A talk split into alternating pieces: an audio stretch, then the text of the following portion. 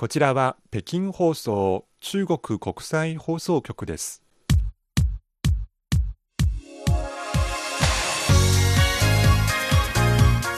皆さんこんばんは。10月最終週の火曜日となりました。火曜ハイウェイご案内の大正円です。こんばんは。西宝です。先週のえー10月19日この日中国各地ではもうロジンブームロジンという文学者に、えーちなんでの記念行事がたくさんありましたよね、はい。えーロジンは紹興酒が有名な紹興浙江省紹興の出身です、はい。本名は周樹人、はい。えー周到の周に樹木の樹に人と書くんですが日本に留学したことがあって1904年に日本に行きまして、えーいろいろあの日本留学の時のことをエッセイなどで書かれていました。留学した先は東北大学の前身にあたる仙台医学専門学校。はい。西郷さん行ってきたことがあるようです。ありますね。私あのたまたまこちらの青年訪問団日本の訪問ええ団と一緒に、あの仙台に行ってあの東北大学の、えー、老人が座っていた席にもあの座ってみました。はい。気持ちは、どうでした？そうですね。あの実は小さい時教科書で老人の文章を勉強してはい。あの老人がその仙台医学専門学校で勉強した時自富士分の先生ですね、はい、自分の机の上にあの早い早朝の早という文字をあの彫ったというあの記録がありましたのでそれを確かめにあの見見に行きました。ええ実際見られました。あの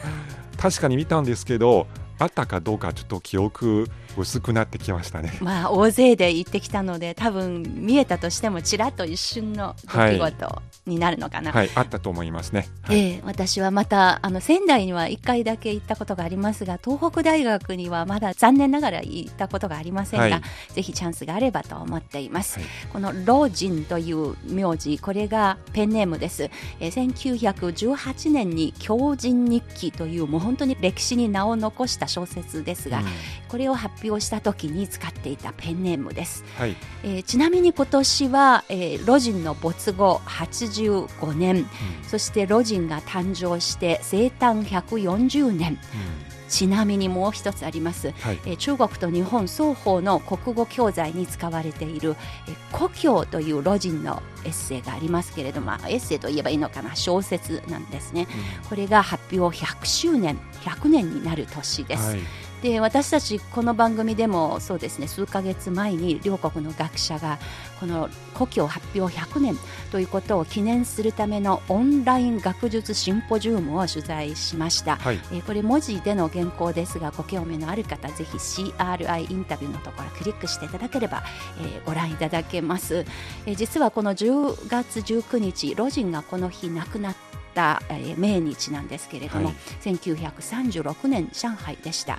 この日に合わせてですねえー北京にあるロジン博物館というところがあるんですね。ええ。西郷さんももちろん行ってますよね。ありますね。はいロジンが北京では3カ所余りですね、えーそれぞれ別々の時期に住んだことがあってその中の1箇所が博物館になっています、はい。でその日この博物館でロジンの歩んできた道というテーマのその展示会が開幕しました、はいえー518点の展示品そして600余りの写真、えー彫刻絵画なども含めてですがこれでロジンの生い立ちを再現しているということでまた改めて行ってみたいそして皆さんに報告したいと思います。で、まあ、今年天津では内山書店というロジンが愛用していたそして中日の文化交流の重要な拠点の一つになっていた本屋さんが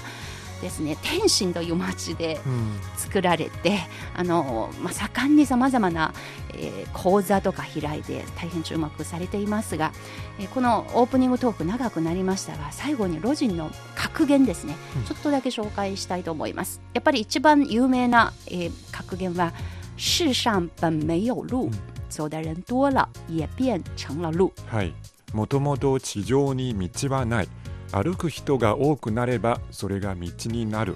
これ国語の教科書に出てきたあの文文章の中にある故郷ですねはいに出てきますのでもうどの人も知っていますよね中国では日本の方もあの故郷を、えー国語教科書で習っている方も多いように聞いてますので、うんきっと皆さんも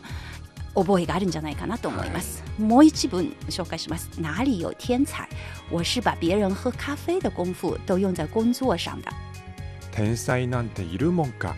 僕はただ他人がコーヒーを飲む時間を仕事に使っているだけだ。これが本当に勤勉でなければいけない。まさに藤野先生のあのエッセイの中でも書かれていたことですよね。はいそして次です。これはえこの後今日の番組中日関係に関する共同世論調査の最新結果、えーその結果の発表を受けて今後の中日関係にぴったりの言葉だと思って選びました。我觉得坦途在前，人又何必因为一点小障碍而不走路呢？はい平坦な大通りがこの先にあるのに目の前のこんな小さな障害で歩くことをやめることはないじゃないか中日関係も一緒ですよね、本当に。はいということで、今日の長いオープニングトークでした。今日の番組のメニューをご紹介します。まずは皆さんからのお便りを、えー久しぶりに抜粋してご紹介します。はいそしてその後、旬の話題では、はい、えー2021年中日共同世論調査の結果が発表されましたということを西宝さん、リオさんが現場で取材してきました。で、その結果、発表されたことに対して、この結果をどう見ればいいのか、何に注目すべきなのか、えーということをめぐりまして、私、王正円が実感したことを、えーこれに続いて、ツバメの目のコーナーで、えー紹介させていただきます。ということで、今日も最後までお聞きいただければと思います。火曜ハイウェイです。ここでまず一曲お聴きいただきましょう中国大陸の男性歌手黄峥の歌で「奔跑」走る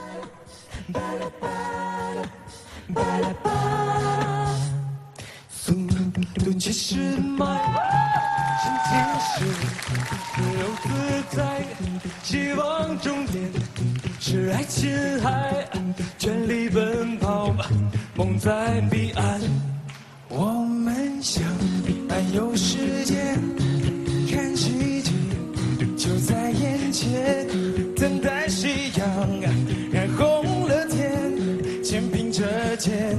许下心愿。随风奔跑，自由是方向，追逐雷和闪电的力量，把浩瀚的海洋装进我胸膛，即使再小的帆也能远航。随风飞翔，有梦做翅膀，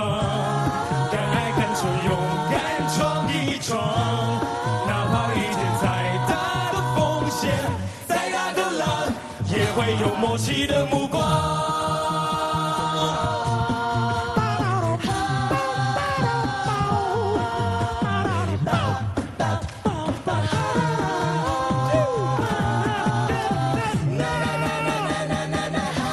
随风奔跑，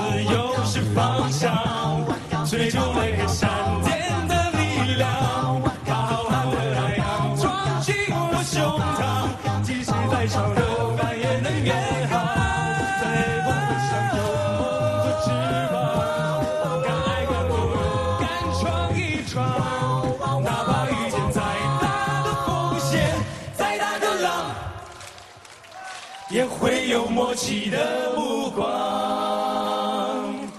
我们心如几十迈，心情是自由自在，希望终点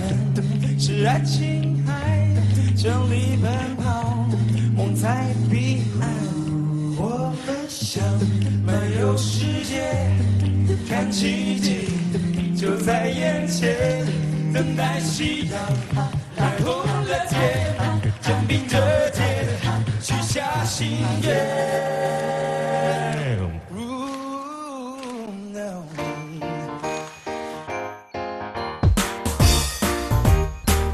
お聞きの放送は北京放送中国国際放送局です。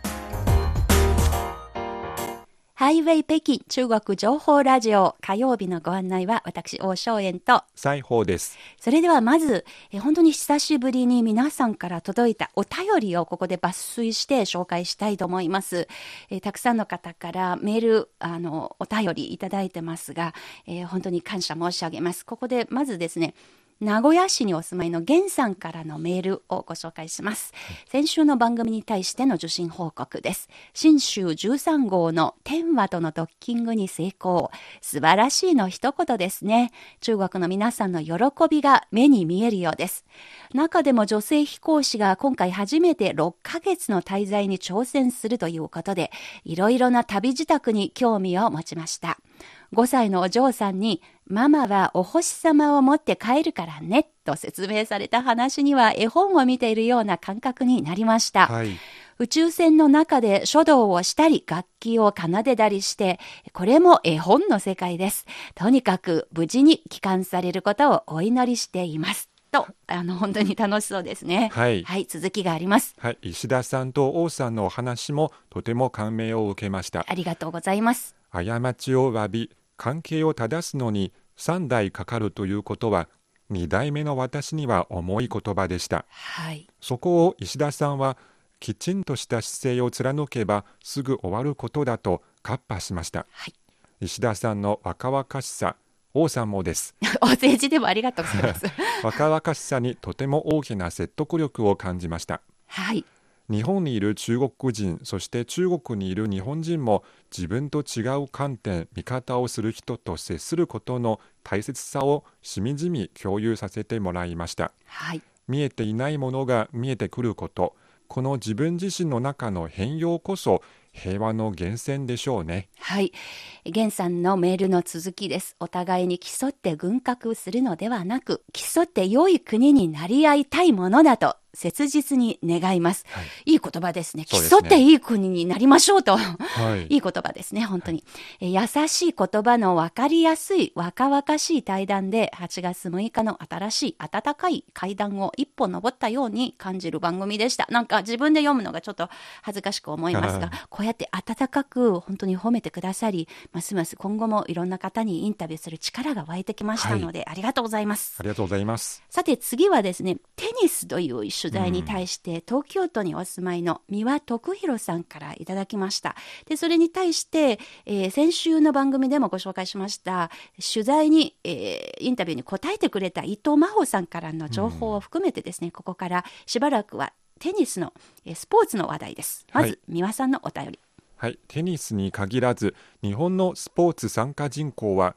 減少傾向にあるとの統計も公表されその要因として長く続く低金利政策などによって日本経済が低迷したことで企業による文化スポーツ振興へのメセナ活動が縮小したことに加えてスポーツの人口の中核となる若者層が日々の暮らしに余裕がなくなりスポーツ活動やレジャーに仕向ける支出が減少していることが挙げられていました。うん。一方で中国ではさまざまなスポーツを支援する政策が実施されて多くの改革が進められ社会経済が大きな発展を続けている状況から考えれば大衆スポーツとしてテニスだけではなく多くのスポーツが広がることが自然な成り行きなのだと思います。はい。一日も早く日本においてはコロナウイルスを駆逐して交通が便利で豊かな自然環境があるテニスリゾートやスキーリゾートに隣国である強みを生かして中国からのスポーツ好きなお客様を迎えられたならば日本各地の多くのリゾートが新たな局面を迎え発展できる起爆剤になると思います。はい。これに対してですね、伊藤真帆さん、先週、えテニス、市民テニス大会に参加した北京在住の日本人の方ですが、えー私たちの番組聞いてくださり、えまた、えー三輪さんのその、書き込みもですね、読んで、読んだ上で、えーこういう投稿を寄せてくれました。はい、えー送っていただいた三輪さんの投稿に、まあ、東京でテニスコートを利用した時の金額のことが書かれていましたが、うんまさにその通りかと思います。はい、都内のテニスコートは公共のものか、企業に併設されたもの、企業からの補助がある場所しか使っていませんでしたが、予約が困難だったり、つてが必要でした。北京ではコロナ以前は室内コートが中心で高額なだけでなく予約が非常に困難です。うんそうだったんですね。以前は室内コートが中心ということを私初めて知りましたが、はいで今は室外コートがすごくあの増えたということを伊藤さん前言ってくれましたけれどもあえただスポンサーの存在がいて私が今練習しているほとんどのコートとボールを提供してもらっています非非常に助かっています。あの、これには驚きました。あの、私も取材の時にですね、あの、何人かのチームの関係者に話を聞きますと、いや、あの、日本の企業、有名なスポーツ、はいあの、スポーツグッズを作るメーカーさんから、いや、あの、靴とか、あの、T シャツとかをはいスポンサーシップで提供してくれてるよ。そんなプロの方じゃなく、本当に普通のその一般の人ですが、どうやらその会社に勤めている方でテニスが好きな方がいるようで、その方がそのチームにいるとか。なるほどね。はい。それで、まあ、ちゃんとした、あの、冠のある、あれですよ、あの、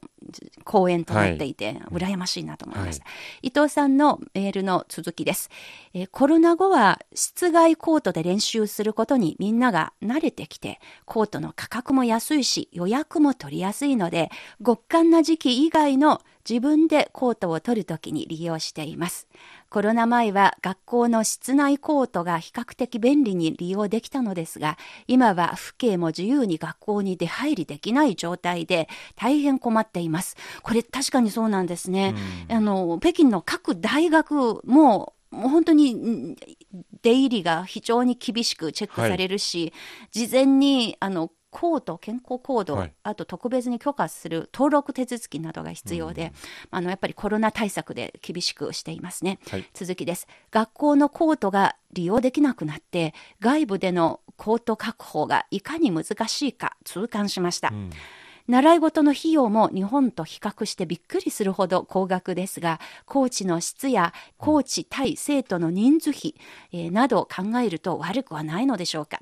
とにかく選択肢が少ないので考えられるベストのことを金額はあまり考慮に入れずやるしかないという感じです。まあ非常に活発にあのみんなテニスをしていますが一方ではこのような事情もあると。費用のことだとか利用のしやすさという面でまだ要改善の点がたくさんあるということを伊藤さんのメールを通してあの本当によく分かりました。はい。で伊藤さんは実は家族5人で北京で暮らしていてお子さん3人いらっしゃるということですが、そのお子供さんたちに、えー関する情報も教えてくれました、はい。えー紹介します。うちは娘は学校のスポーツチームでテニス、水泳、ソフトボールを楽しみ、え2番目の息子は学校で水泳、バレーボール、バスケットボール、外のクラブで水泳、彼は水泳を競技としてやっているので、外部クラブでの練習は2時間半から3時間えーにつき300元から350元。これ日本円で約5000円そうですね。ぐらいですかね。はいで、3番目のお子さんは、えー学校で水泳、外部クラブでテニス。まあ、とにかくスポーツ一家のようですね。すごく素敵なことだと思います。外部クラスのテニスは室内コート4人のグループで315元。これ1時間あたりの値段だそうです。これも約5000円ちょっとで感じですか、は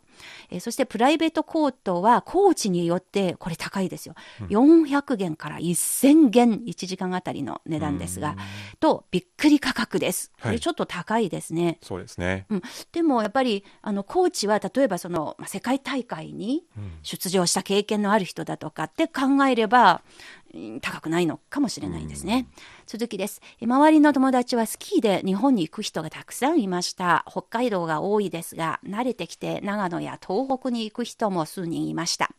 うちは、あの、伊藤系がですの皆さんがですね、えー毎冬河北省のワンロンバンリューというとても有名なあのスキー場と名前はよく伺ってます、まだ行くチャンスがないんですが、ぜひ行きたいなと思ってます、ワンロンバンリューに行っていましたリフト券は日本と比較して高いですが、雪質とゲレンデの設計は良くて全然悪くないです。ふもとのレストランのお昼ご飯も好きでした。ということで、なんか中国で暮らしていて、北京、そして周辺地域の、まあ、スポーツ事情に本当に詳しく、もう本当に楽しんでいらっしゃるというはい様子がよくわかりました。また、伊藤真帆さん、本当におしゃべりの方でもありますので、生き生きとした北京暮らしの最新情報、またこれからチャンスがあれば、引き続き伺ってみたいと思います。本当にあの丁寧なお便り、ありがとうございましたあり。がとうございました。ぜひとも他の皆さんも私たちのこの北京からの発信、ラジオ番組お聞きになってのごご意見、ご感想などを、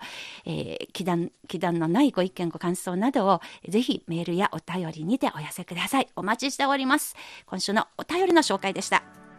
それではここでもう一曲お聴きください。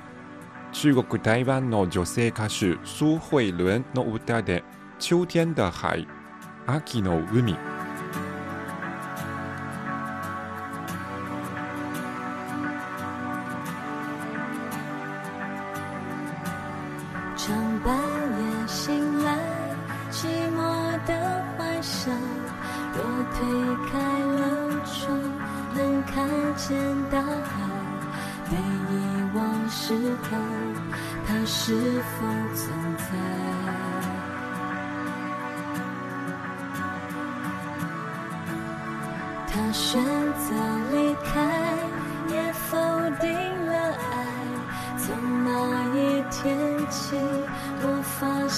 自己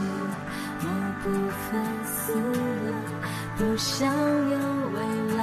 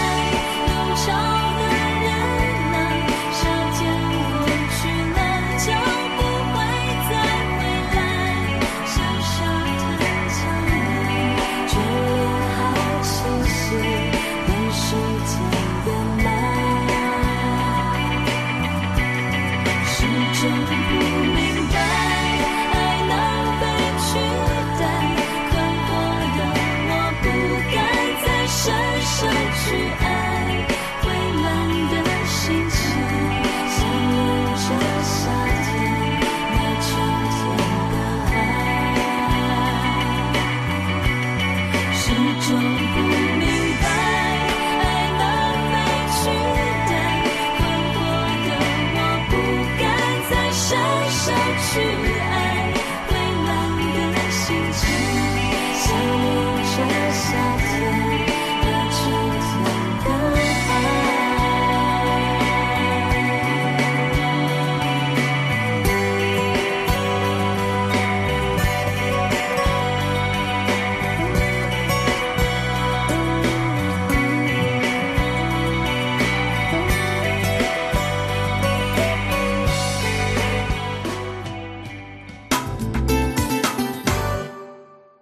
ハイウェイ北京中国情報ラジオ私西宝と大正園でご案内しています。ここからは旬な話題、先週水曜日の取材でした。はい中国の国際出版集団と日本の非営利団体言論 NPO が、えー20日中日共同世論調査の結果を共同で発表しましたはい。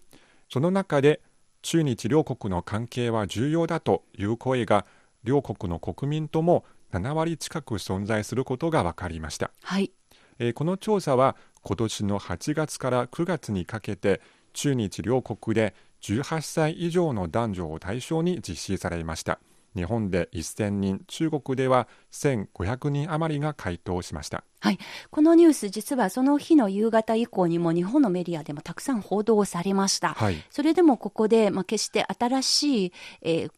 中国ではニュースのこと新聞と言いますが、新しいに聞くと書いて、これ新しく聞いたことではないんですが、やはり日本側の報道の伝え方とちょっと違った面に着眼して西郷さんの記事をここで改めて紹介するということで、引き続きその内容の紹介お願いします。はい、えーこの調査は、えー実は2005年から毎年実施されています。はい。今回で17回目。ええ。えー今回は相手国に対する印象中日関係に関する認識などについて調べてみましたはい。まずあのこの結果発表の記者会見が20日に行われましたがその記者会見には、えー中国側の代表中国国際出版集団の江元明氏それから日本側の代表言論 NPO の工藤康代表が出席しましたはい。まず、えー、江さんは、えーその席上両国民は中日関係の重要性を認めていて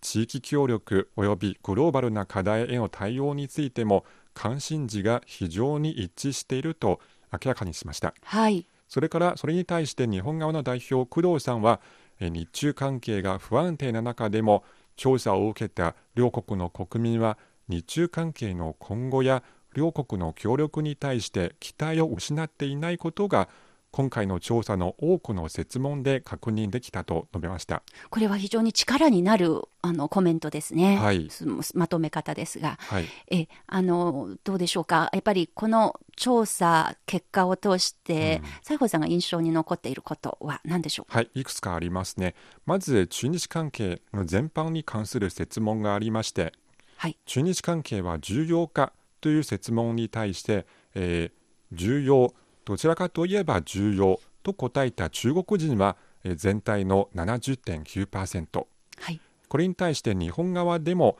66.4%に達しました。はい、双方の回答者はいずれも相手国との関係を重要視していることが改めて確認されました。はい、また両国関係の改善や発展における民間交流の重要性について中国側は70%日本側は50.9%が重要だと答えました。はい、さらにこれ私の仕事とも関係していて特にあの印象深かったですがええ、あの相手国や中日関係に関する情報源についての質問です。ええ、その結果、えー中国側の89.7%日本側の95.9%が自国メディアと答えています。そしてあの両国関係における自国メディアの貢献度について貢献していると答えた中国人は合わせて83.7%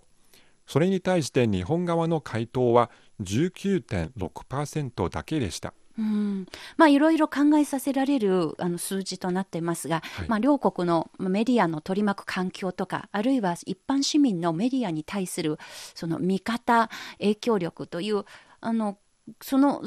それが国によって違う面がありますので、うん。単純に比較できるようなものではないという面もあるのですが、ますね。はい。はい。まあ、これについてですね実は今週月曜日火曜日のこの2日間に、この世論調査の結果をどう捉えばいいのか、はい。というディスカッションがまさに行っている最中ですね。えー実は毎回この、えー共同世論調査発表されるのは、えー北京東京フォーラムまたは東京北京フォーラムとも言いますが、このフォーラムの開催に先立って行われるもの。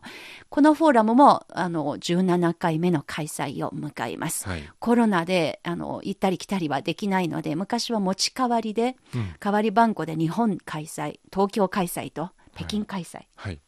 となっていますが、去年今年いずれもオンラインオフライン、えー両方を使ってですね、えー開催されています、はい。今回のこのフォーラムのテーマ、メインテーマは、不安定化する世界での中日関係と国際協調の修復。ちょっとやや難しそうに見える、はい。これですけれども、そうですね、この大会でどのようなことを議論されたのか、来週以降の番組ではい。改めて報告したいと思います。はい。私も西宝さんもこのフォーラムの現場におりますので、改めてご報告します。はい。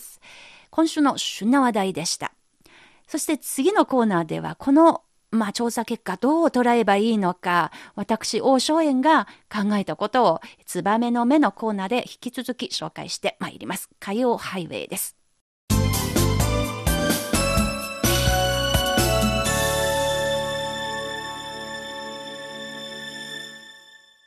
ハイウェイ北京中国情報ラジオ。ここからは、ツバメの目のコーナーです。今回のタイトルは、中日共同世論調査、数字の背後にある真の民意に注目を、と題して、私、王正円が考えたことを皆さんにご報告して、そして皆さんが思いついたことなど、ぜひお聞かせいただければと思います。さっきの話の続きです。え中国国際出版集団と日本の非営利団体の言論 NPO が先週共同記者会見を開いて最新の中日共同世論調査の結果を発表しました。この調査は2005年から毎年実施され、今年で17回目を迎えました。中日関係について様々な視点から問いかける56の設問への回答が集計されました。この結果を受けて日本のメディア各社は相手国に対する印象の悪化を際立たせた記事を相次いで発信しています。確かにこの結果発表によりますと相手国に対して良くないまたはどちらかといえば良くない印象を持つと答えた人は中国では前の年の52.9%から66.1%に上昇し、日本では去年よりやや上昇して90.9%と高止まりです。また現在の中日関係を良いとする回答者は中国側が10.6%、日本側が2.6%、また悪いと答えた人は中国側が42.6%、日本側は54.6%となっています。特に注目されたのは中国の回答者の対日印象や両国関係への意識に大きな落ち込みが見られた点で日本のマスコミがこぞって取り上げているのもこの部分です。しかし数字にのみ着目し表面的な印象のみを伝える報道の仕方では真に重視すべき民意を見失ってしまいます。主催者側は結果と合わせて原因の分析も発表しています。それによりますと、中国側では両国関係の発展阻害要因について、両国政府の相互信頼関係の欠如、そして日本の一部の政治家の不適切な言動が理由とする人が増えていると言います。また印象悪化の原因としては、感染症によって相手国への訪問などの直接交流が減ったことが挙げられ、オンラインでの交流も積極的には行われていなかったという指摘もありました。これらの分析はいずれも今後の有益な材料です。悪化にばかり目を向けるのではなく、関係改善の糸口をつかんだと捉える思考を持つべきではないでしょうか。次に、この数字の背後にある民意にもぜひ注目したいものです。調査結果によりますと、中日関係の重要性について、中国側の70.9%と日本側の66.4%が重要、もしくはどちらかといえば重要と答えています。また地域協力及びグローバルな課題への対応における原則についての考え方、そして関心事も非常に一致していることがわかります。具体的にはコロナ後の国際協力、自由貿易や開かれた経済秩序、多国間主義の重要性、平和共存の理念などにおいて意見の一致が見られました。こういったような内容について多くの日本メディアは報道していませんでした。しかしこれらこそが今回の調査によって汲み取られた民意であり、この民意こそが一人でも多くの両国民に共有されるべきメッセージではないでしょうか。最後に私が実際に見聞きした相手国に対する印象を紹介したいと思います。先日、この番組でも紹介しました北京の市民テニス大会を取材した時のことです。現地に暮らす日本人も参加した大会でした。中国人の参加者にインタビューすると、その多くがテニスの分野における日本の活躍を褒め、中国にとって大いに参考になると語りました。特に西洋の選手との体格差をテクニックでカバーし、アジア人のポテンシャルを示したとして、リスペクトを惜しみませんでした。テニスの世界では中国が日本に学ぶことが多かった一方で、卓球の世界では多くの日本人選手が中国留学を通して成績を伸ばしてきたことは誰もが知るところです。そして、いずれの世界においても両国の実力は肉薄するまでに高まりました。中日の人々というのは、そもそもこのような生身の交流を通して通り一遍の印象から抜け出し、切磋琢磨しながら共に進歩してきたものです。その事実を決して忘れではなりません。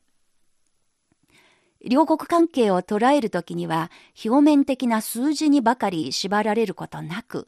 長期的に見ても変わらない両国の民意に着目し、さらなる関係発展に向けて対症療法を練っていく必要があります。